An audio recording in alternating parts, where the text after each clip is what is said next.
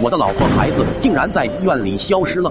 那天我开着车载着妻儿回家，妻子半路上到一个加油站里上厕所，女儿看到不远处有个气球，她好奇的凑过去看，却有条野狗冲她走了过去，吓得女儿不停后退。我发现后立刻捡块石头驱赶野狗，可是女儿一不小心掉下了土坑，我飞奔上前抢救不及，也跟着摔了下去，感觉脑袋往外冒着血，晕了过去。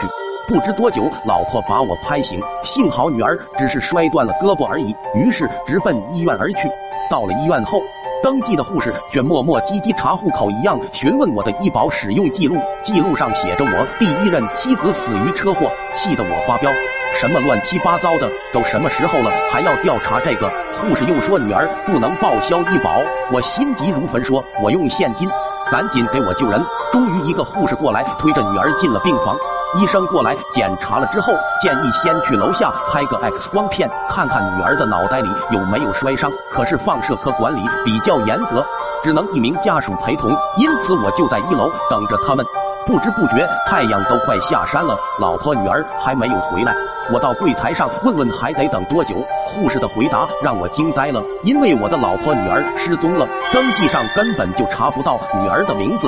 我说我们付现金住的院，可护士却说医院从来都不收现金，然后打电话询问放射科，对面说今天没有一个六岁的小女孩儿照过 X 光。我一头雾水，为了证明登记过。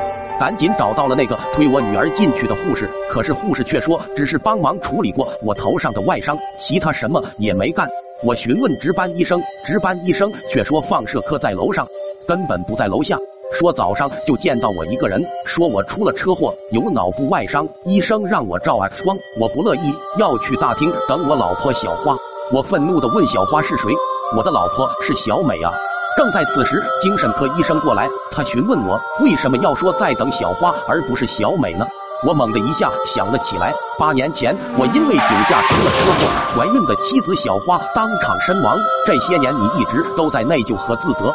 而且当时精神受到重创，以至于后来你的女儿和妻子其实并不存在，全是你的幻想。我不相信，不可能。早上我们一家还驾车出来游玩，怎么可能是我的幻想呢？然后医生就建议说，我们回到加油站的出事地点，回忆一下当时的情况，看看有没有帮助。于是前往那个加油站，医生立刻问我，究竟当时发生了什么呢？我如实又讲述了一遍，还说当时跟老婆吵了一路。当我看见野狗时，要拿石头砸野狗，却已经来不及了。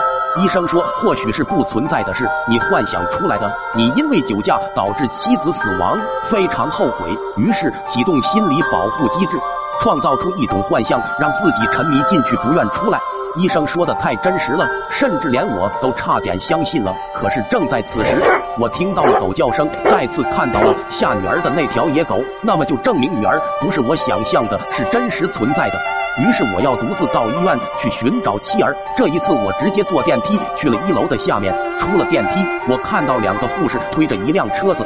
上面居然是装人体器官的箱子，原来这副一楼是搞器官移植的。难道这家医院扣留我的老婆孩子，偷盗人体器官吗？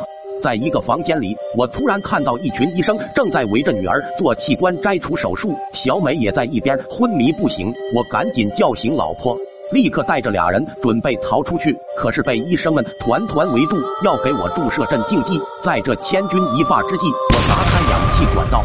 炸晕了所有的医生，然后就推着妻儿逃出了这家医院。坐在车上，妻子和女儿幸福的跟我聊着天。我们终于逃了出来。